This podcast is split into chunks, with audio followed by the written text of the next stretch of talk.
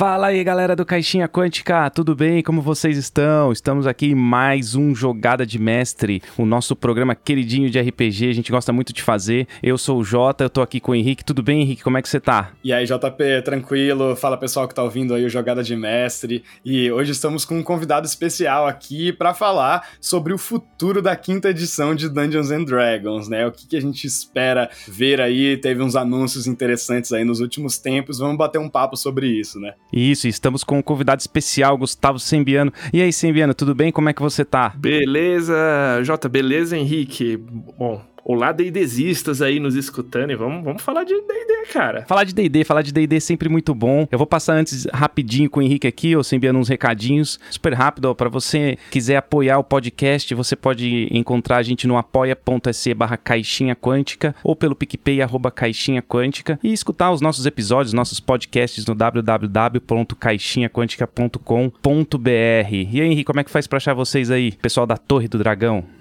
Bom, a Torre do Dragão, o jeito mais fácil é pelo nosso site, né, torredodragão.com.br. Lá você encontra os links, né, para todas as nossas redes, principalmente o Instagram e o Discord, que a gente usa bastante. E é no Discord que a gente vem fazendo nossos eventos e prestando nossos serviços de narração de RPG. Então, para quem está procurando mestres de RPG, procurando grupo para jogar e conhecer novos jogos, é só procurar a Torre do Dragão, que a gente está à disposição para levar aventuras para vocês aí.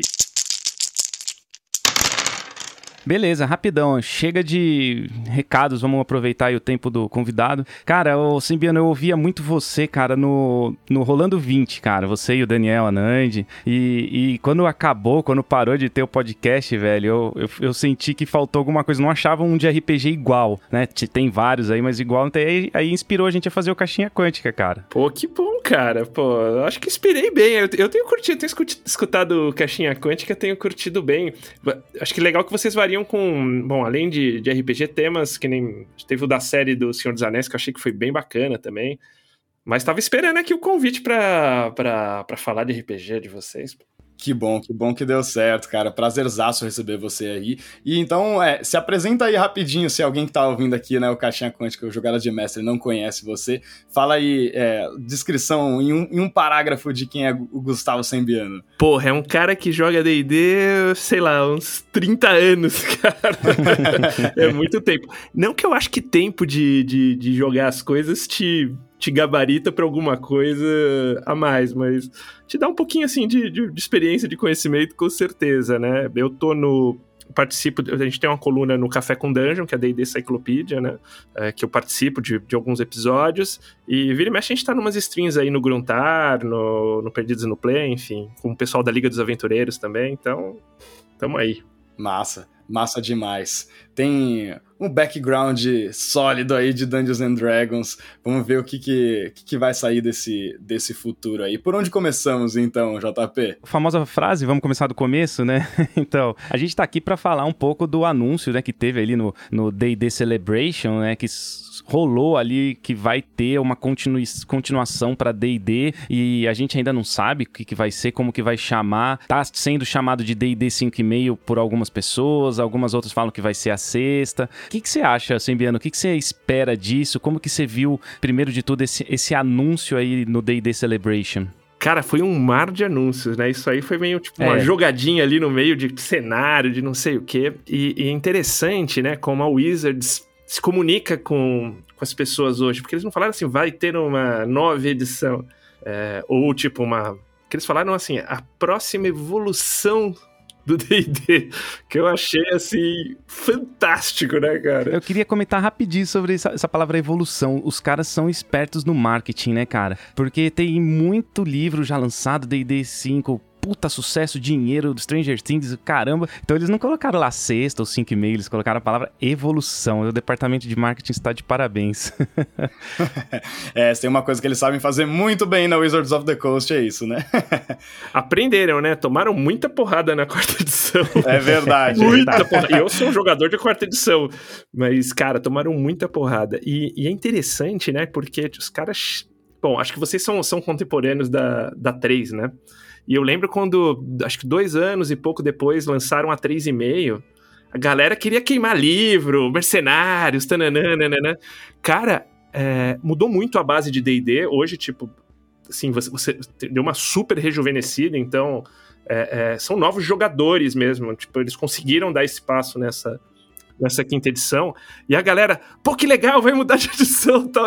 Cara, pra gente que tava. É muito outra realidade, assim, do, de como o público absorve isso. Acho que, tipo, existe uma cultura de, de DLC aí dos, dos games, né? Que facilita muito esse tipo de abordagem. E que nem vocês falaram, os caras são muito bons de marketing mesmo. É verdade, bem interessante ter comentado esse negócio da, da DLC, assim, né? Coisas que você vai anexando e agregando num jogo base, né? Que você tem ali. Eu acho que é, é, muito mais comum, né? A galera realmente está mais acostumada com isso. Bem interessante a comparação. é, e eu achei legal essa palavra, né? Porque aí, é, que nem o Sembeno comentou aí, né? Eu, é, conheci a, a 3, a, a, mudança da 3 para 3.6, mas comecei com a D&D, né? Então comecei um pouco antes. E aí eles sempre falam de uma palavrinha aí que rolou também no D&D Celebration, que é vai ter compatibilidade, né? Então eles sempre falavam, né? Isso, ah, do AD&D pro 3.5 não tem nem como ter compatibilidade, é impossível. Mas o 3 pro 3.5 até tem, né? Eles são muito parecidos ali, é o mesmo jogo até, inclusive. É que foi três anos depois, né? Por isso que a galera ficou puta, falou, caramba, três anos já tem uma nova edição, né? Aí do 3.5 pro 4 4 não, não, também mudou bastante, do 4, da quarta para quinta também, outra mudança brusca, então eu não vejo compatibilidade aí. Embora eu eles falem que dá, né, para adaptar e tal, então eu fico com um pouco de medo, mas eu acho que não, cara, seria um tiro no pé, né, Sembiano? Você é, jogar, jogar fora o que já tem, acho que isso não vai acontecer nem passa perto da cabeça deles, né? Cara, eu concordo com você. A gente tem, assim, nas histórias das edições de D&D, é, teoricamente todas são assim, adaptáveis, né? Porque vocês, eles sempre lançam, mesmo na quarta edição, lançam um guia, tipo, de, de adaptação. Na, da segunda pra terceira, que teve muita mudança também, tinha um guia que não funcionava, tinha lá, tinha o guia lá. Mas, de fato, se você olha muito para trás, por exemplo, uh, inclusive é uma situação que acontece muito no Brasil, porque a gente fala AD&D, eu comecei no AD&D, mas, na verdade, muitos de nós jogaram AD&D segunda edição. Porque o AD&D primeira edição, pouca gente jogou, mas ele é, ele é muito compatível com a segunda edição. Era muito comum na época, tipo, a pessoa pegar a coisa do, da AD&D primeira edição e, e, e jogar. Uh, então existe, assim... Eu, eu acredito que o que vier aí vai ser numa pegada da diferença do AD&D primeira edição pro AD&D segunda edição, assim, sabe? Tipo, uma coisa que você vai conseguir, de fato, com pouca pouca mudança fazer isso.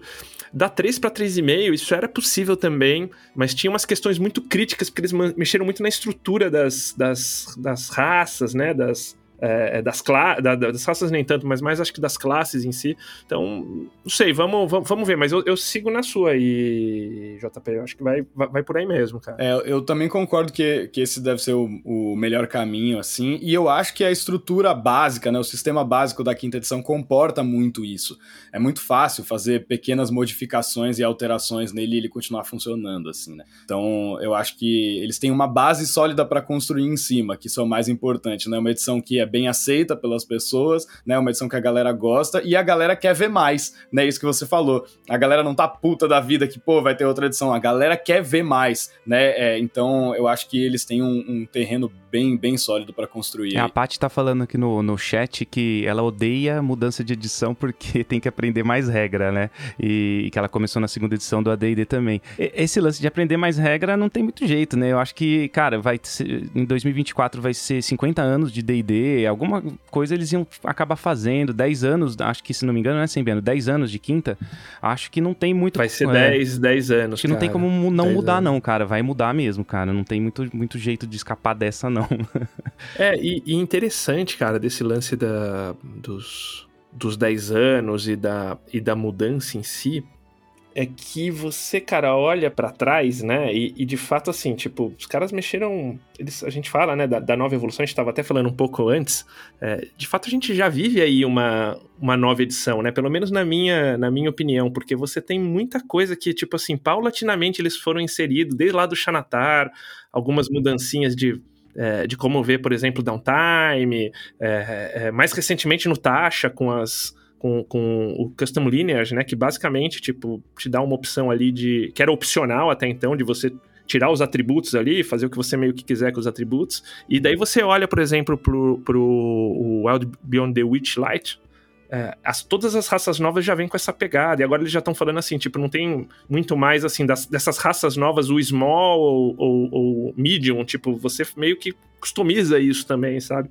Então, acho que é, assim, vivemos uma mudança de edição diferente aí, se é que a gente pode chamar de mudança de edição, né? Muito legal. Então, aproveitando que você já comentou aí, Sembiano, sobre o, o, os suplementos, né, que saíram e que foram mudando é, é, a, o que a gente já tem, né, na, da quinta edição e que vão sair ainda, né, até o, essa próxima, essa 5.5 aí, suposta 5.5 ser lançada, tem bastante tempo ainda, então vai ter coisa, né? Vai ter muita coisa surgindo aí. Mas é, do que que essas coisas, é, quais dessas coisas que foram lançadas você gosta e tem alguma, algum desses caminhos novos que eles estão indo que você não curte? Qual que é a sua a visão que você tem agora do, do que está sendo lançado? Cara, vamos lá. Bom, eu. Uma coisa que, assim, de jogar as edições de DD, a quinta, o que me chama a atenção é que ela, cara, ela é muito assim, ela tem aquela facilidade da, do D&D original, assim, é, é, mas sem ser muito simplista também, e, e, sem ter aqueles, assim, totalmente... É, é, como que eu vou comentar? Ele, ele consegue ser simples sem, sem ser simplista. Então é um jogo que, que roda fácil, cara. É um jogo que eu jogo com a minha filha, com a minha esposa, que não são jogadoras hard, mas eu jogo com os meus amigos que, que, que são hard. E assim, eu, eu espero que eles não mexam nisso. E tudo me leva a, a crer que não. Mas o que, que eu gosto? Eu gosto da ideia do custom lineage. Acho que, tipo. Acho legal. Eu acho que a nova geração é um pouco diferente da, da nossa, onde, por exemplo, tipo, aquela coisa que meio. A gente não se projeta na mesa, né? Mas hoje a geração nova, tipo, os caras não querem ver preconceito na mesa, não querem ver, tipo, coisas que eles vivem na, na, na vida real ali, tipo, pelo menos na, na base do jogo, saca? Então o jogo é, vai tirando isso. É, o que eu acho, tipo, cara, um, acho interessante. Eu acho que, tipo, é um jeito de você pensar o jogo diferente. É, é, não, nada contra quem não curte fazer esse tipo de, de, de, projeção, mas eu acho que é uma, uma forma de você. um caminho que eles estão tomando legal. É, o que eu não gosto. É, eu realmente, assim, eu acho interessante o lançamento do, por exemplo, de, desse novo livro dos monstros do Mordecai, onde eles vão mexer nas coisas. Mas eu não gosto muito, às vezes, quando a Wizards não é muito clara, assim, estamos mexendo nisso, sei lá.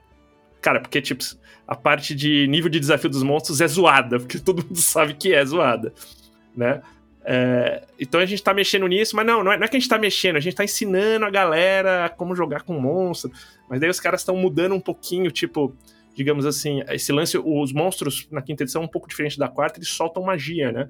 E soltavam magia regular. Então, por exemplo, você dá counter spell, às vezes os caras começam a fazer. Um, eles mudam alguma coisa em vez de falar, pô, estamos mudando isso porque, cara, tipo, contra, contra magia meio que dá. É uma ferrada, mas dá uma. Meu, torna os jogos de alto níveis mais difíceis para DMs é, novos lidarem com isso ou fazer um escalonamento de desafio é, é, razoável. Então os caras vão lá e eles começam, tipo assim, ah, beleza, vamos, nós, vamos, nós estamos ensinando aqui a mudar. E daí tem uma mudança sensível ali no jogo que não fica muito claro, né? Meio que vamos ver se cola, saca? E outra coisa que eu acho que, eh, no geral, como eu comentei, eu gosto, outra coisa que eu não curto muito, mas é puro gosto, tipo, é de como, sei lá, eu, eu curto muito o cenário de D&D, muito mais que o sistema em si. É, eu sou um cara de jogar cenário. E, e, o, e, antiga, e eu cresci, fui criado numa situação onde, por exemplo, tipo, os cenários tinham regras, algumas regras e customizações específicas. Hoje, como está o público de D&D, que eu tenho visto, e acho que isso deve seguir aí para uma nova evolução, é que eles eles trazem isso, mas trazem de uma forma assim mais genérica, de forma que isso possa ser possa abranger aí, digamos, uh, cenários próprios, porque mais de aí 40% das pessoas usam cenários próprios, né? Tem um pessoal que usa cenário específico e usa próprio. Então, um exemplo, por exemplo, Blade Singer tinha uma situação específica que era muito de Forgotten Realms e que ele era usado, só podia ser elfo, tananana. Uh, eles um pouco ampliaram esse conceito para que as pessoas pudessem usar o Blade, mesmo em Forgotten mesmo. Então, eles começam a um pouco deixar mais genérico essas customizações de cenário. Eu pessoalmente não curto, mas entendo aí os, os motivos comerciais de serem feitos. Esse lance aí do Counter Spell, cara, é, é muito louco, né? Agora parece que no Mordecai, lá, Monsters of Multiverse, vai, vai ser uma habilidade. A magia vai ser uma habilidade, né? Que é pra, pra poder evitar isso e tal. Então algumas, alguns monstros vão ficar mais fortes, parece e tal. E outra coisa também que a gente tava falando que já existe a 5,5, né? Essa expansão já existe com o Tasha, com, com o Xanatar. Mas que sacanagem lançar o novo livro num box com os três, hein? Pô, eu só preciso do, do livro novo, cara. Eu não, não vou comprar os três. Ou será que a gente acaba comprando, né? Puta, é, é, cara, é Cara, o pior é que eles sabem que a gente acaba comprando e lançam do mesmo jeito. É, cara, capinha diferente. O, o que eles comentaram é que eles vão lançar em algum momento do ano o livro em separado, mas, tipo, com certeza não vai ser em janeiro. E é uma mudança sensível, né, cara? Tipo, é uma mudança que. Tipo, é um livro. Você vai. Sim, que, que você compra. Minha esperança nele é que, por exemplo, eu, eu eu hoje estou concentrando muitos meus livros na parte virtual, no D&D Beyond. Tem muito livro que eu não comprei e deixo lá no D&D Beyond. E o D&D Beyond tem uma vantagem. Sempre que tem uma atualização de um material já feito, ele incorpora essa, atualiza essa atualização. Então, minha esperança está aí. Sim, sim, é, é, isso é, é uma facilidade, né, desses formatos, assim, você manter o material sempre atualizado, e erratas mesmo, essa coisa, né, o digital tem essa, tem essa facilidade mesmo, né. Mas beleza. É, eu acho que a gente pode, já que a gente tá aqui, né, falando sobre esse lance do futuro do D&D e tal, como o JP tinha comentado no começo, antes do programa aqui, é muita especulação, né, a gente ficar pensando o que que pode vir aí. Então, eu queria saber um pouco de, de vocês aí, de você também, JP. é, o que que vocês acho que dá pra gente pensar de duas formas, né? O que a gente acha que está por vir ou o que a gente gostaria de ver nas, nas mudanças. Eu, particularmente, anotei aqui o meu top 5 coisas que eu gostaria de ver nessa atualização, mas é, eu queria saber de vocês quais são, quais são as coisas, assim, que logo de cara vocês pensam, puta, eu gostaria de mudar tal coisa, isso aqui pode melhorar, isso aqui pode ter e tal. Cara, eu vou comentar primeiro, assim, três coisas que eu acho que vão que vão mudar e que parece que vão mudar, né? Então, por exemplo, eu acho que eles vão fazer um rebalanceamento de algumas classes, especialmente do, do feiticeiro, do sorcerer e do ranger, né? Porque você tem aí, um, assim, relatos variados que são classes, assim, na, na, na parte de efetividade um pouco, um pouco menos efetivas. Uh, eu acho que na quinta edição você nunca tem, assim, tipo assim, uma super desvantagem que torna aquela classe não jogável, mas, mas de fato são classes é, menos efetivas e eles devem com certeza dar uma mexida nelas. Eles já estão tentando fazer isso com algumas subclasses do com o Ranger mesmo, recentemente, né? E aí, tipo, um, um ponto dois, eu acho que eles vão retrabalhar algumas subclasses, por exemplo, como o Champion, campeão, né? Uh, o Champion, para quem não lembra, ele é aquela classe assim, meio que numa pegada mais old school, que não tem manobra, nada. Você só, tipo, vai dando mais crítico, tipo, são, você não tem tanta gestão de recurso. O que para jogador novo, minha esposa, por exemplo, não joga tanto, ela adora, porque o que, que, você vai fazer? Eu vou bater. Então, cara, tipo, ela curte, porque não curte ficar fazendo gestão de recurso, poderzinho, tananana, é, mas, assim, tipo, eles acabaram, acho que com essas atualizações, ficando um pouquinho também, não vou falar é, que é o caso do, do do Ranger e do, e do Feiticeiro, algumas subclasses acho que eles vão dar uma melhoradinha para eles fazerem melhor o que eles já fazem, mesmo que mantenha a simplicidade aí. E a terceira que eu acho que vai acontecer, bom, como a gente já falou, é essa parte do, da, da, das, das raças, né, de como vão acontecer. Isso acho que é, é, eles vão eliminar totalmente essa questão do, dos, dos bônus, porque hoje o bônus. É, na prática, eles fazem isso quando eles falam: olha, basicamente você pode aplicar seu bônus em qualquer lugar aí. Então, numa próxima iteração, não vai existir mais, eu acho, esse bônus por raça, né? Ou esse, digamos, essa, essa, essa, esse determinismo fantástico, né? Do, de orc é mais, é mais burro, sabe? Tipo, essas coisas assim. Então, eliminar o bônus é eliminar problema mecânico e eliminar polêmica, saca? É, porque você também pode ter questão de storytelling, de narrativa, né? O orc pode ser inteligente porque foi criado em algum lugar, né? Aquela coisa toda, né? Que não, é obrigatório ter que ser assim, né? E você amplia a quantidade de combinações que são boas, né? É, para você fazer entre raça e classe também, né? Aquela coisa, ah, eu quero fazer um orc mago, mas aí eu vou ter que desperdiçar, né, no, na hora de botar meu, meu, meus atributos ali, um, né, vou ter uma penalidade num atributo que é importante, né?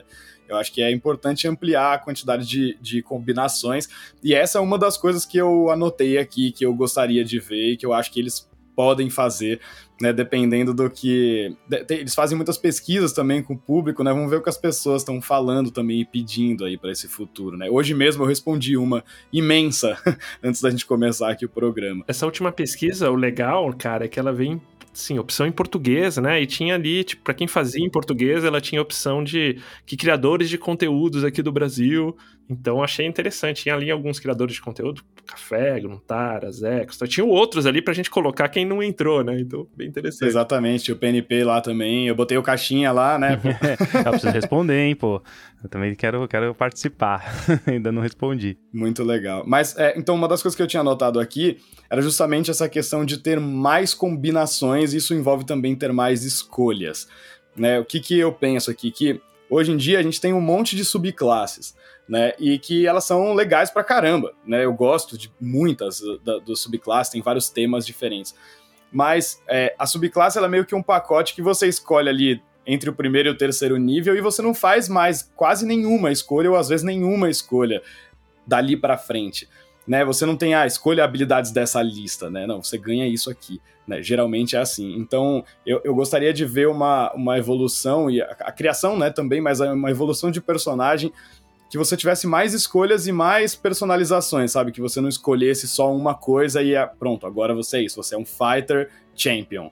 E esse é o pacote de habilidades que você vai ter até o nível 20. Vocês concordam com isso? Vocês têm essa sensação também é, a quinta edição? Tem o tem o lance também do, né, de até a, o terceiro nível todo mundo ser muito igual, então já poderia ter alguma coisa de diferenciação é, até o terceiro nível também, porque, cara, dois guerreiros champion é muito parecido, o único jeito que dá pra, acho que, diferenciar um do outro é no storytelling mesmo, é na, é na interpretação, né, de, a gente falando aqui de mecânicas e regras, não tem como fazer muito isso não, concordo, e acho que até o terceiro nível tem que ter alguma coisa, deveria ter, não sei, isso na minha opinião, tá, e depois, isso aí que nem você acabou de falar do terceiro em diante, você também ter uma opção de customização maior. Eu acho que esse negócio da customização vai entrar, cara. Não tem como escapar muito, não, cara. É uma coisa que muita gente fala. Tem é, jogos concorrentes fortíssimos aí, Pathfinder 2, que tem uma customização altíssima. Então, eles com certeza olham para isso, né? A gente tá falando aqui departamento de marketing, essas coisas, cara. Com certeza olha pra concorrência, né? É, eu, eu acho que eles têm que, assim, tipo,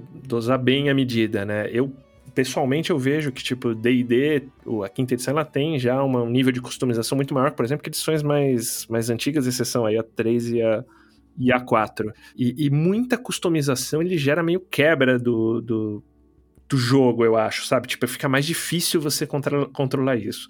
Eu acho que eles devem, assim, dar essas opções em fits, em, em talentos, Uh, que é mais ou menos o caminho que eles estão tomando no, no Mages of Strixhaven, porque eles fizeram uma pesquisa disso, eles criaram, tipo, no, no da Arcana lá, assim, a subclasse, porque o, Strix, o, o Strixhaven em Magic é meio que um Harry Potter, saca? Tipo, então tem lá, não vou, não vou lembrar, mas tem tipo a Sonserina, né, né, né, e cada escola tem uma característica especial. E eles jogaram isso numa subclasse. A comunidade caiu de pau, porque a galera não quer ficar fazendo muita gestão de recurso. Então eles, eles jogaram isso para fits, né, para os talentos, essas diferenciações, e nem tanto na subclasse. Então eu acho que eles eles vão tentar manter, tipo, uma parte do jogo bem simples para quem curte essa simplicidade e devem jogar um pouco mais de customização nos, nos feats, nos talentos, eu acho. É, eu acho que tem que. Não pode perder também a essência do que é o DD, essa quinta, o sucesso que fez pela simplicidade dela, que a gente sempre bate nessa tecla, né, Henrique? A gente sempre começa a falar, podia ter isso, podia ter aquilo, e não pode, cara, perder essa, essa essência, porque é o que tá fazendo ter esse boom de trazer novos jogadores, né? Com certeza, porque senão aí também você vai jogar Pathfinder, então, né? Melhor. é, né? aí você troca o sistema, né? Tem sistema para tudo. Exatamente, né? Não, e, e tem uma situação que a gente tem que considerar que vai ser... que os designers já comentaram que consideram e que, com certeza, tipo, numa nova evolução vai estar tá mais presente, que é, assim, é, stream. Então, assim, quanto mais um jogo ele fica fácil para um público não jogador ver, né, ou assistir, é, esses shows eles acabam propagando o jogo, propagando a marca, e hoje eles são, tipo, fundamentais na estratégia de D&D, né? É, o, o Critical Role, na oportunidade, eles jogavam com Pathfinder, foi pedido para, assim, antes de entrar no ar, né? É, quando eles foram lá para o Geek and Sandwich, eles mudaram para D&D.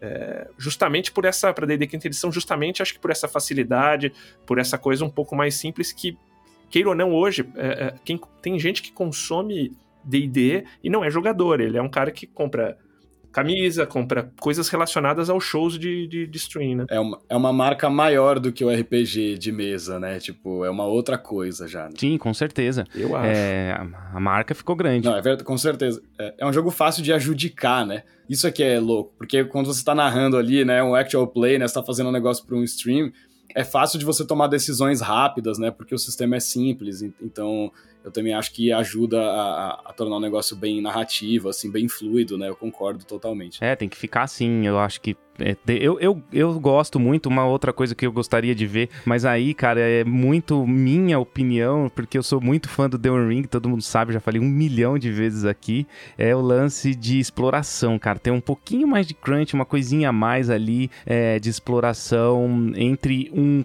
determinado ponto A e ponto B, porque eu vejo muita gente usando homebrew para isso, né? Você aconteceu alguma coisa no meio da viagem, aquele blá blá blá, porque a regra, se você for pegar o roll, né, é, ela é bem simplesinha mesmo, simplória tal. Você tem lá a, a velocidade que você tá, vai ter né, cara, vantagem no stealth, né, furtividade, vai ter desvantagem e tal. É rapidinho, acaba, né? É, e eu acho que é, é muito discutido esse lance de viagem e exploração do ponto A ponto B. Talvez também tenha algo nesse sentido, não sei, tô especulando.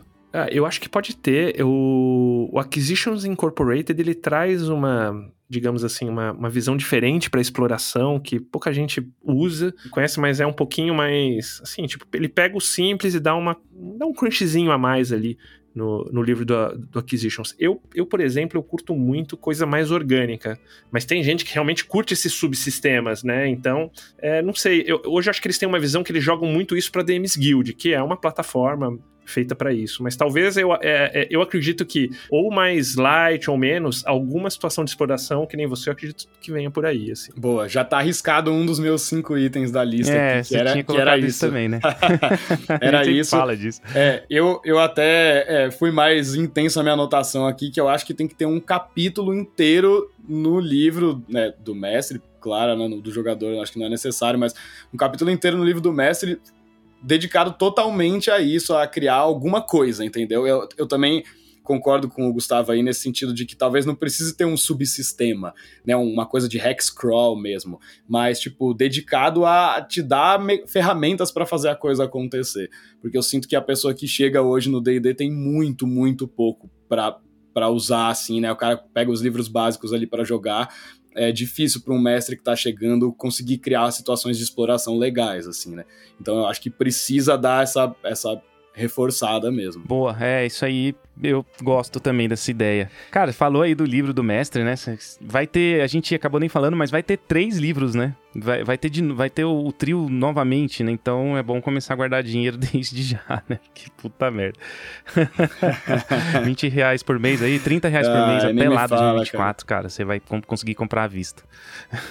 e a financiamento coletivo que não acaba mais para todo lado também, como é que faz para juntar dinheiro é, até lá? Não, é. RPG é, um, é uma desgraça, cara, na vida do, na vida financeira da pessoa, cara. Nossa, velho. Vou te falar. Ah, e, e, olha que interessante, né? Porque quando os caras falam, bom, vai, vai lançar, digamos, vai lançar o Mordenkainen agora 2022, 2024, em teoria a gente tem os novos livros, né? E o Mordenkainen justo vai re revisar, digamos assim, 30 raças que não estão presentes no, no no Players, nesse modelo novo aí que eles, que eles constroem, né? Então, o que significa que com certeza alguma revisão de, das, é, como a gente falou lá em cima, das, das raças vem por aí, né? Vou puxar mais um, um que está anotado aqui na minha lista de coisas que eu gostaria de ver e vamos ver se vocês concordam.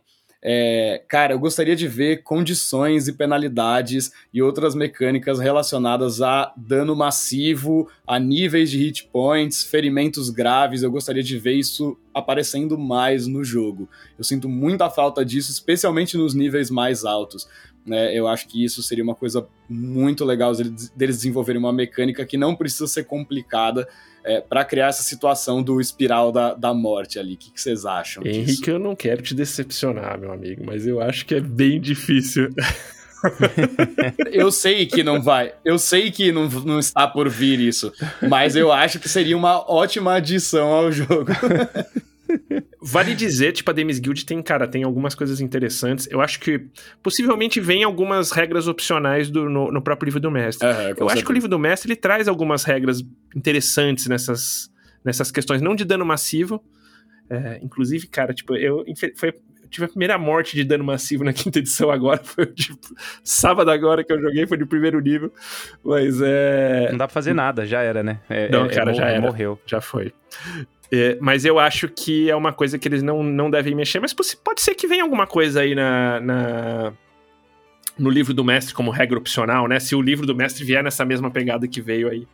É, eu imagino, é, eu imagino uma coisa como regra opcional mesmo, com certeza, não uma coisa, né, para ser parte da, do sistema base ali. Mas eu acho que eles podiam oferecer algum, é, algo de mais interessante para quem gosta desse estilo. Eu acho que falta um pouco de letalidade e de coisas né, é, é mais interessantes, né, é, porque quando os personagens níveis muito altos têm muitos pontos de vida, é, começa a não fazer diferença, né? É, a, às vezes a quantidade de, de, dano que ele toma ali. Então eu gostaria de, de ver o personagem né, ficando ferido e, e gradativamente perdendo as suas capacidades. Assim, acho, acho que isso cria uma dinâmica muito legal no combate e coisas narrativas, né? Acho que proporciona coisas narrativas legais também. É, eu desde o começo que o mestre tal, desde a primeira vez que eu peguei a quinta edição, eu já uso aquela regra opcional do, do livro do mestre, que é o, é o choque de sistema, eu acho, né? Em, em português eu não lembro agora. System Shock, né? Que você tomou mais da metade do dano, você faz um teste de constituição com, com CD15 e tem uma tabelinha lá.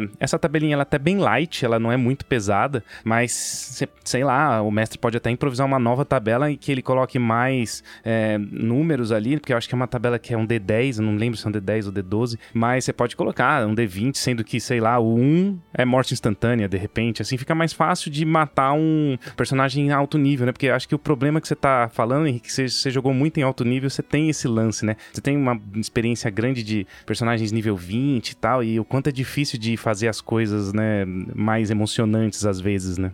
É, então, os desafios acabam sendo outros, assim, né? O desafio da sua importância no cenário e tal, eu sinto que não. É, é, o, o combate se torna uma coisa bem diferente, né? O combate é aquela coisa, tipo, para ser extremamente mortal, assim, muitas vezes, né? Um combate muito importante sempre quando rola. É, eu acho que esses níveis mais, mai, maiores, né? É, com certeza, tipo, tá na visão deles, senão eles não iam fazer essa, essas mudanças aí de counterspell e tal.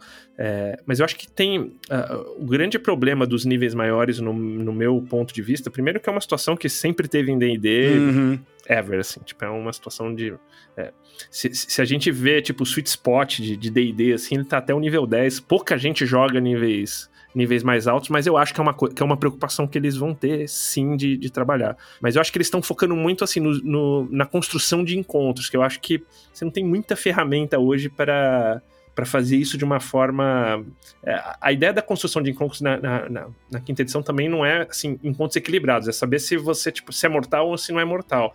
Mas o problema é que com as ferramentas que você tem hoje, tipo, você não chega nem nesse, digamos, nesse, nesse conceito de que algo é mortal, né? Ainda mais nos níveis mais altos. É, não tem Exato. esse nível de precisão. Então, acho que eles né? devem mexer por aí. Tem algumas aventuras novas de, de, de níveis mais altos que saem pela Adventures League, que é o programa de jogo organizado de D&D, que estão bem mais, digamos assim, mecanicamente mais mortais, assim, porque eles meio que estão fazendo de uma outra forma. Mas eu, eu acho também que alguma, alguma visão nesse sentido de, de para os níveis mais altos deve ter. Eles devem ter uma preocupação de tentar jogar esses jogadores para esses níveis também. Eu acho que tem que ter um, uma mortalidade um pouco maior, assim, no, no, quinta edição. Isso é uma coisa que, para mim, eu acho legal. Ah, tem gente que não acha, né? Por exemplo, a Cynthia odeia morte. Ela se apega ao personagem, ela fica com raiva quando morre. Então, tem gente que não gosta. Então, é legal que também tenha esse outro lado. Mas, na minha opinião, assim, é, você pegou ali o Tasha, eu tenho jogado ali com, com, com o Phantom, né? O Ladino Phantom Rogue, cara. E ele tem aquele lance de pegar o espírito lá e colocar no pingente dele lá. E, cara, ele vai ter vantagem nas jogadas de morte. Então, já fica mais difícil ainda de matar o cara, né? Então você tem um. Se você tem um lance de. Ah, passou da. Alguma mecânica, não sei, cara. Passou da metade do, do dano, joga uma tabela lá. Da, passou da metade do ponto de vida, desculpa, joga uma tabela lá e ele morre é, instantaneamente, pode ser um, um, caminho. Mas isso aí tem que ser bem feito, né? Eu tô falando aqui bem por cima, né? Eu não sou designer.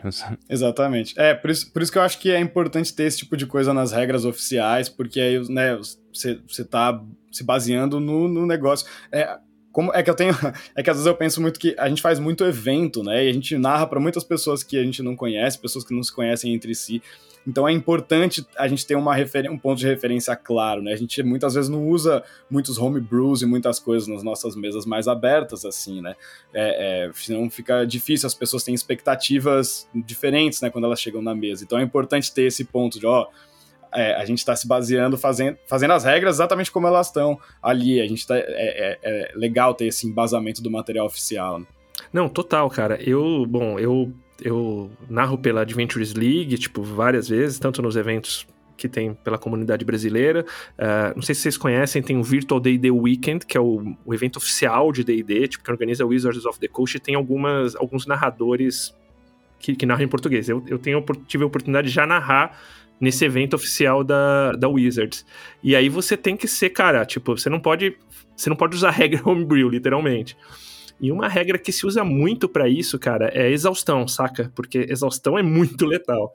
Então, talvez criar condições onde você possa aplicar melhor a, a essa questão da exaustão, com mais exemplos, ensinando um pouco a galera, porque realmente exaustão, quando quando pega para pegar mesmo, tipo, detona, porque você começa a jogar, tipo, é, é, é, o cheque de, skill com desvantagem, né? Para começar, diminui velocidade, é, dureza. Boa, boa. Gostei, gostei da, da, da sugestão. Acho que é uma coisa que dá para incorporar mesmo nesse sistema que já existe, né? Bem legal. É, o lance da exaustão é um caminho, hein, cara? Eu também gostei. É, é, nem penso em. Cara, nem uso muito no DD quinta edição, mas tem aventuras aí, se você pegar Ride the Frost Maiden ali, né? Que o cara tem que sobreviver no Icewind Dale ali e, e, vai ganhando pontos de exaustão. Pontos de exaustão é um negócio legal pra mortalidade, sim, cara. Boa. Boa, o The One Ring usufrui muito disso pra caramba. Os caras ficam exaustos lá, os, o dado vazado não funciona, né? Um, dois e três nos D6 não funciona mais. Então é muito sacanagem, né? O cara, o cara tira zero zero mesmo, se jogar quando ele tiver exausto. Então tem algumas mecânicas que dá para incorporar, né? Você para dificultar, não matar direto também, talvez seja muito brusco matar direto o, o jogador personagem, né? É, a Tumb dá para fazer isso, é que hoje normalmente a exaustão ela tá tipo vinculada a situações muito extremas, né? Se você diminuir isso para situações menos extremas, não vou dizer corriqueiras, mas é, mais raras, mas não tão extremas, né? É, talvez você você crie gancho aí para você aplicar com mais frequência isso para quem curte e tal. Cara, eu tenho uma aqui que para mim é a maior de todas. É a que eu mais quero ver no futuro. E eu acho que tem potencial para eles fazerem uma coisa muito legal.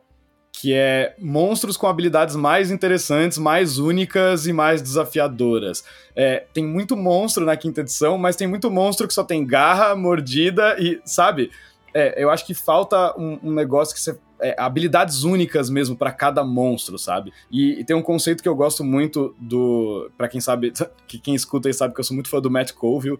E ele fala muito sobre action-oriented monsters, né? Então, monstros que têm é, ações que vão é, é, é, alguma coisa similar ao, ao, conceito de ação lendária que a gente tem hoje em dia, né? Que eu acho que dava até para misturar as duas mecânicas. Então, ações que vão criando uma narrativa durante o combate, então uma ordem de coisas que o monstro faz e habilidades únicas daquele monstro, não simplesmente é, ataques e tal. Eu sinto muita falta disso. Muitas vezes eu me pego olhando vários monstros, pô, mas esse monstro faz exatamente a mesma coisa que esse. É, é, eu sinto que isso é uma coisa que pode melhorar muito na quinta edição. Assim. Eu acho que essa é, é, é, tiro certo, viu, Henrique? Eu acho que, tipo, cara, lance do, de, de, dos monstros orientado à ação, acho que, tipo, vem e também vem de uma forma que seja mais é, é, user-friendly, sabe? Mais, tipo, fácil do cara usar, que é um pouco que eles já estão fazendo agora no, no Mordecai, Tipo, dizer assim, cara, você não vai falar assim, esse monstro solta cinco magias do, de slot primeiro nível, né, né, você decide. Isso dá um puta trampo pro mestre, que ele quer saber o assim, que, que ele faz legal. Tipo, cara, esse monstro tem que lançar Fireball. Então, assim, então em vez de você falar que ele lança Fireball, você vai, ele vai ter uma explosão de fogo X. O, o Kelek, que é, que é inclusive um mago do, que aparece no, no Caverna do Dragão, se você vê no, no Witchlight, ele tá lá, ele não tá assim que o cara pode soltar entre as magias Fireball. Não, tipo, já tem uma ação pronta pro cara soltar uma Fireball, e é uma Fireball meio diferentona das outras, assim. Então, eu, eu acho que essa questão do, dos monstros orientados à ação e, e assim, em fichas mais, assim, tipo, user-friendly, que o cara, meu, plug and play, o cara pega e já rola, não precisa ficar tendo muito trampo de preparação, e isso acho que vai ser um hit aí dessas mudanças. Eu quero ter muito menos trabalho com relação a monstros, sim, e que eles sejam desafiadores e, é, que nem a gente falou, ele tem que soltar o Fireball, não é magia, é da ação dele, já não tem mais o Counter Spell, já é, eu acho que vai ter é, otimizações de magias que o, o, você casta antes da batalha, né? Então, tipo, escudo arcano, shield, essas coisas já pode estar tá lá, já falando, não precisa estar tá falando, ah, tá no slot 1, 2, a gente até faz, né, Henrique, o programa, é, os monstros sabem o que estão fazendo e fala, meu, esse, essa magia aqui, ele vai castar pra se proteger, pra aumentar a CA dele, blá blá blá. Não, isso aí já, já vai estar tá incorporado na CA, né? Eu acho que já com, vai estar vai tá tudo muito otimizado, que nem vocês falaram, o plug and play. Vai, vai, eu acho que esse é o caminho pro monstro, cara, pra ficar bem legal, bem fácil e atrair mais jogadores também, né? Pra não ter que trabalhar. Eu acabo que, meu, eu já há muito tempo que eu não fico fazendo slot de magia para monstro, cara. Eu pego os mais, as mais tops, mais fortes, mais legais, sei que vai dar para jogar, sei lá, duas, três vezes, aí eu vou lá e faço isso também, como se fosse ação. Já fazia isso meio que antes. E agora ficou oficial, né? É, a quarta edição era muito assim, né? Mas os caras, tipo, eles medraram um pouco de sair com alguns formatos, né? Porque, tipo, a quarta edição, cara, tipo, era muito user-friendly pro mestre, assim, tipo, era, e era muito nessa pegada. Só que você pegava, tipo, o livro não tinha fluff, não tinha descrição, tipo, era, meu, é porrada de, de, de stats, principalmente os primeiros livros, depois isso mudou bastante. Mas isso tinha sido um acerto dos caras, mas que foi meio queimado com, com é, com a rejeição de parte do, do público aí, né? É, acho que os caras não quiseram repetir nada, né, que eles tinham feito na quarta edição para não dar errado de novo. Não. ou nada visualmente identificável, é. saca? Tipo, que fala, puta, isso aqui parece stat Exatamente. de quarta edição. quarta edição tem muito acerto, ela tem muitos acertos, muitas coisas legais mecanicamente falando. A gente também, falando até de outro programa, a gente tem o Homebrew é, pra D&D, quinta edição, que a gente mais gosta. O Henrique trouxe algumas da quarta também. É, eles, cara, acabaram, ficaram com medo mesmo, acho, velho, porque eliminaram tudo, né? Pegaram lá o Forgotten Realms, voltaram, tiraram os efeitos da Spell Plague. Fica os caras, os caras zeraram tudo, saindo que tem coisas legais, não é assim também, né? Puta, tô com não vou usar nada agora, acaba tendo que voltar, né? dar uns passinhos atrás e incorporar algumas coisas legais da quarta na quinta, cara. Acho super importante isso. Com certeza, com certeza. Acho que Bom, mas tudo isso serviu para o jogo evoluir, né, se desenvolver chegar nessa edição tão boa, né? Que afinal de contas, eu acho a quinta edição muito boa, né? Há quem diga o contrário, mas eu acho um jogaço, assim, né? Então, é, de alguma coisa serviu pra gente chegar onde a gente tá agora, né? é, eu acho que gostos à parte, né, cara? E tem gente que curte jogar a primeira edição, tem gente que curte jogar. Porque isso é interessante, a gente fala quinta edição, mas a quinta edição conta do ADD primeira edição, né? Tem ainda o DD original lá, que tem uma série, foi mais de 20 anos de, de edição D&D original, culminando aí na Hully... Que é a versão mais horrível e mais maravilhosa do D&D de todas, cara. Aquele, sim, sim. Aquele D&D original é, é maravilhoso. Rick é fã. é muito bom. É, não, acho que tem um, tem um programa de vocês algumas, da Grow né? também, não é? Da caixa da. Tem, tem. É, é, no Caixinha Quântica aqui a gente tem a mesa do DD da Grow com Hexcrawl, cara. O bagulho é, tipo, muito clássico mesmo, assim. É muito legal. E, esse é original na veia. Aí da, da caixa da Grow é, é muito é gostoso de jogar, mas ainda assim, cara, eu tendo toda essa minha influência lá atrás, Grow, DD, Hero Quest, Dragon Quest, todas essas coisas eu joguei, mas ainda assim acho que quinta edição é a melhor edição de D&D, cara. Eu, eu sou fanzaço mesmo da quinta, assim. Eu sei que tem coisas, eu sei que tem falhas, é aquele negócio, né? Não, não é um relacionamento perfeito, mas a gente busca de pegar as, as, as fortalezas, né? E, e, esperar que agora, nessa evolução, as fraquezas sejam um pouco mais sanadas, né? Já tem sido, sim, aí taxa, Xanatar, muita coisa ficou legal já. Não, eu tive o prazer de jogar todas as edições e, cara, eu concordo com o JP, eu acho que pra mim é a melhor é, pro meu estilo de jogo, pelo menos, né? Porque cada um tem seu estilo. E que nem a gente tá falando, gostos, cara, cada um vai ter e tal, mas assim, historicamente, não tem como negar que a edição mais bem sucedida é essa. É, a que tem mais vendas, acredito eu que foi a que mais vendeu, a que mais trouxe é, jo novos jogadores, uma base muito grande, até por isso que eu, porque eles que eles estão chamando de evolution, né? eles não vão eles não vão colocar um número, acho que se, acho que o número vai ser o tiro no pé, né? Tipo, dar 3,5 para 4, eles devem ter um pouco de, sei lá, eles devem ter um pouco de trauma mesmo, esse negócio de mudar o número. É, a quinta, meu, super sucesso, deu super certo, agora eu acho que vai manter, até porque tem muita gente compra. Cara, você vai ter livro novo até quase que o lançamento do, da, do, desse Evolution barra 6, barra 5,5. Você vai ter livros de cenário, né, que eles anunciaram, né, Sembiano? Cenários aí que pode até ser, podem até ser cenários clássicos, cara. Spelljammer. Não, tem três cenários clássicos confirmados. Confirmar, é. O, o, clássico já é confirmado, né? Então, Confirmado. Cara, só não tem sabe um qual. clássico que eles falam que vai ser tipo um camel, que é... O que é um camel? Tipo Stan Lee aparecendo no... É. No meio do filme. Então, assim, porque eu acho que vai ser o Spell... Coisas de Spelljammer que vão aparecer aí... É, no meio, né? Uh, e fora isso, cara, tem tipo tem uma porrada de. Fora os clássicos, eles vão lançar, acho que pelo menos mais uns dois novos, totalmente novos cenários. Tanto que nem você falou, acho que tem muita coisa aí que.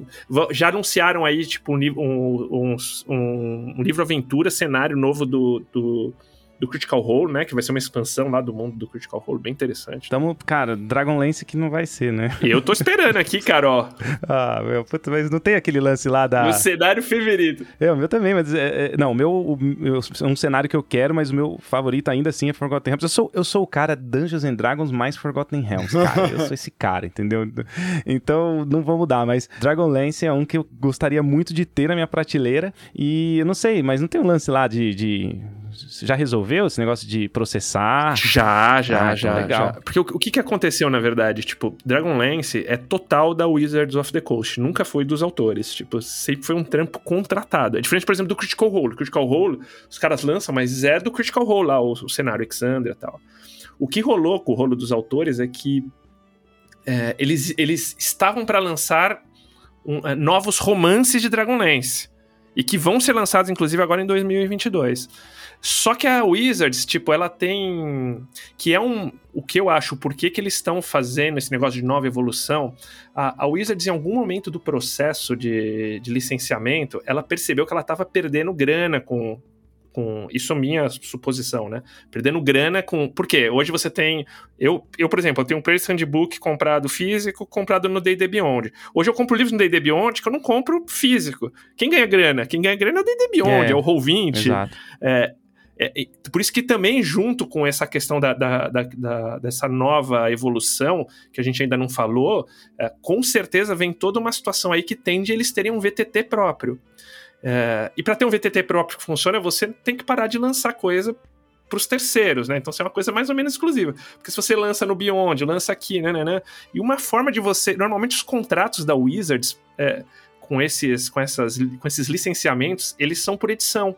Aconteceu isso na terceira, tipo, por exemplo, Dragonlance estava com os autores na terceira edição, licenciado. Mudou de edição para quarta, os caras pegaram de volta. A Paizo nasceu assim. A Paizo era dona das revistas Dragon é, era assim, era fazia aventuras, Dragon né? e Dungeon. Os caras, assim, um ano antes falou, cara, você se ferrou, eu vou pegar Dragon Dungeon pra mim de volta. A Paizo ia falir, daí eles fizeram Pathfinder. É. É, eu acho que vai ter, tipo, uma situação aí que vai trazer esse lance de, de VTT para essa, pra essa nova evolução. E te digo, JP, eu acho que Dragonlance vem sim, porque vão vir os romances aí, cara. É, tomara que venha Dragonlance, cara, muito louco. Eu tô, já, tô pra reler aí a, a, a saga dos três livros mais famosos ali, Crepúsculo do Outono e tal. E, cara, quero que venha assim. Então fiquei mais animado agora, porque eu pensava que esse lance tinha melado tudo, mas se já resolveu, beleza. E, eu acho também que tem esse lance burocrático, né? No, a gente acabou não falando, não era muito, mas é legal falar disso, cara. Tem o lance burocrático de mudar a adição, vai zerar os contratos, cara. E aí, meu, eles estão vendo esse dinheiro sendo pulverizado mesmo entre os VTTs e eu não sei por que até agora não teve um VTT, né? Com certeza tá em desenvolvimento, com certeza. E isso não bate só nos VTTs, né? Bate em todos isso bate tipo em todo o licenciamento. Então, por exemplo, uh, o, licen o, licenciamento que foi feito, o que, que a Wizard está fazendo agora? Por que, que meio que deu uma parada de, de, gente ver, por exemplo, livro de, de, em português? Porque ela sublicenciou as traduções para uma empresa chamada Gale Force 9. E ela tava assim, tipo, a Gale Force 9 tava, sei lá, tem produto lá que, inclusive aqui do Brasil, pronto, que já tá, mas ela não tá autorizando, porque nos contratos ela dá o direito de autorizar. Ela não autorizando, não é porque às vezes não tá bom, é porque, tipo, meio que se dificulta a vida do cara, você quer ter essa licença de volta, sabe?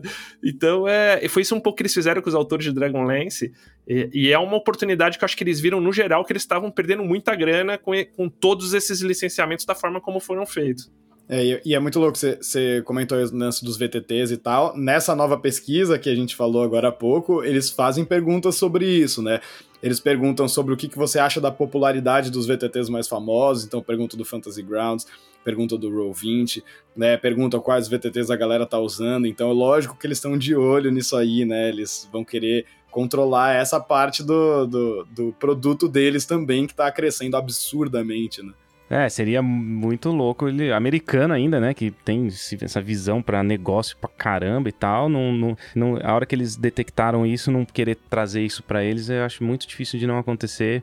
É, vai acontecer isso sim, cara, mas e, e ainda assim acho que vai ter essa compatibilidade. Eu acho que também é, tem que ser muito bem pensado, né, cara, porque não dá para você eliminar tudo que você conseguiu até agora, trocando uma edição onde seja difícil ou, é, você fazer esse, essa troca, né? Esse, esse lance de mudar, né? É, é, lógico, a gente aqui vai, né? Assim, no primeiro dia eu já vou. já vou ter livros novos tal. Eu só Puta compro o livro depois da errata. Eu não compro mais nada, nada, nada, primeira impressão. é, isso aí também é uma estratégia, hein? Isso aí é não, uma estratégia. Ah, uma outra coisa que eu acho que vai mudar, porque já tem essa mudança em, em, em foco aqui, né? O Wizard está tomando essa, esses licenciamentos de tradução. Uhum, bem então, lembrado o que que eu espero, tipo, nessa nova iteração? Que, tipo, as coisas sejam como em Magic, saiam real time para vários idiomas, sabe? E isso muda muito a cultura de jogo, porque, tipo, a nossa cultura é comprar as coisas em inglês, né? E, e a parte do, dos jogadores. Só que você, tipo, cara, lima uma, uma grande parte que inglês é uma barreira aqui, mas assim, a gente que vem mais das antigas tal, teve a oportunidade, graças a Deus, de, de, de, de de aprender inglês, né? Mas assim, a, nossa mecânica é comprar as coisas em inglês. Na hora que isso vai real time para todos os outros idiomas, cara, é outra pegada, né? Então, você vê, tipo, a coleção de Magic de Forgotten já saiu, tipo, saiu em português aqui no mesmo tempo que saiu em inglês lá. E eu acho que nessa nova evolução a tendência é, é ir nessa pegada. Até porque eles tiveram muito problema de tradução. Aqui no Brasil mesmo teve, né? O lance lá, né? Do, das empresas lá, do, que deu problema na tradução tal. Aí, a, e a Patrícia, nossa madrinha aqui, tá falando que concorda e também trabalha nessa área de tradução e localização tá falando que concorda com o que a gente tá falando aqui. é, lembrando que pessoal que assina o nível herói aí do Caixinha Quântica junto com com a Torre do Dragão pode ouvir aqui e interagir no chat no programa Jogada de Mestre, né? Por isso que temos padrinhos e madrinhas aqui no chat. É isso por hoje, então, pessoal. Tem mais alguma coisa aí? Bom, dá pra gente ficar conversando por mais horas aqui, né? Mas tem alguma consideração final que vocês gostariam de fazer aí sobre a, essa edição misteriosa futura aí de D&D? Ah, cara, eu tô na ansiedade aqui. Você sabia uma coisa que eu queria? Eu queria, na oportunidade, de ter grana pra ir ver esse lançamento lá fora. Eu preciso 50 anos, realmente, acho que os caras devem fazer um puto evento. Só essa consideração que eu tenho aí. Puta, cara. Puta, eu gostaria também. Putz, eu não tinha pensado nisso, né, cara? Porque é, a gente compra quando sai, né? Sei lá, salvo o Henrique que vai esperar a primeira edição, eu vou acabar comprando. Eu não, eu não consigo, eu não vou conseguir, Henrique. Cara, você, você vai ter o livro, depois você compra ele de novo, cara. Ah, mas então, então você narra, você narra para mim primeiro, você compra o livro, aí você narra para eu é, poder jogar. Eu também tenho no Beyond, eu tenho tudo quanto é lugar, já comprei o mesmo livro várias vezes. Puta sacanagem isso. Não é sacanagem não, né? É, é negócio, business, strict business. Mas a Patrícia tá falando aqui também que a tradução boa só do Curse of Strahd, só, né, Paty? É porque foi ela que traduziu. Só... Né? Muito bom. Uh, eu acho que é isso sim, uh... pessoal. A gente, claro, se for falar de D&D ainda por cima, a gente ficaria a noite toda aqui e tal. Melhor que isso, só tá numa mesa de bar mesmo. Mas ainda pandemia um pouquinho, finzinho, já já temos isso também novamente. A coisa tá caminhando bem. Então já fica o convite aí para quando a gente puder é, retomar essa conversa na mesa de bar, né, para você aí, Gustavo. E para quem sabe em 2024, quando sair essa edição, a gente não volta e faz mais um programa falando sobre as nossas impressões e sobre as coisas que a gente tinha comentado. Pô, cara, quando vocês precisarem é só, só escalação, é iniciativa Vingadores, só chama que a gente vem. É, muito bom. Ah, vamos, vamos sim, cara, vamos fazer mais. Eu acho que vai, a gente vai ter mais notícias ao longo dos anos, então a gente vai poder fazer mais programas. Gente, é o, a, o, conteúdo é isso, né? A gente vê as coisas e vai lá e faz o, o, e cria o conteúdo, chamando a galera, chamando os amigos aí do, do mercado de RPG. Bom, legal, acho que é isso, né? Estamos chegando em uma hora de programa, bastante bom foi, gostei pra caramba. Claro que tinha muito mais coisa que daria para falar, mas a gente tem um, um, tempo limite aí, né? Então, acho que é isso, pessoal. Eu, o Sembiano já falou, né, o que, que ele tá fazendo. Normalmente a gente tem um momento jabá no final. Quer fazer algum jabá a mais aí, Sembiano? Cara, quem curtiu, me segue no, no Twitter, que é onde eu tô bem mais ativo, arroba Sembiano. Pinta nos Virtual Day The Weekends, é só seguir os perfis da Wizards. Eu também. Esses eventos rolam uma vez por mês, são eventos bem bacanas, que normalmente trazem previews de, de, de livros novos, né? São bem, bem interessantes. São eventos pagos, é, mas também, tipo, direto eu tô dando mesa gratuita ali no, no, no Discord da, da Adventures League Brasil, enfim, ou me segue no Twitter e cola que a gente bate um papo. Isso aí. Massa demais. Segue todo mundo, segue, segue, segue Caixinha Quântica, segue, segue Torre, Torre do Dragão, segue, segue Gustavo Sembiano. Valeu demais, Gustavo, pela presença, pelo papo. Esperamos você mais vezes aí no programa, hein? Seja sempre bem-vindo no Jogada de Mestre. Valeu, galera. É isso aí. Vou ficando por aqui, vamos ficando por aqui. Então, um abraço e até a próxima. Valeu. Oh, super obrigado aí.